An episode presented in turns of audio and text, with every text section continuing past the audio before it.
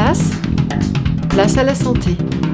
Bonjour, nous l'avons vu dans nos différentes chroniques, une consommation excessive d'alcool peut avoir des conséquences, mais on peut consommer avec modération en limitant les risques. Quels sont vos conseils, Chloé? Eh bien tout d'abord en ne dépassant pas la dose maximale recommandée de deux verres standards par jour et pas tous les jours. Une pinte de bière par exemple, ce n'est pas un verre standard, c'est une double dose.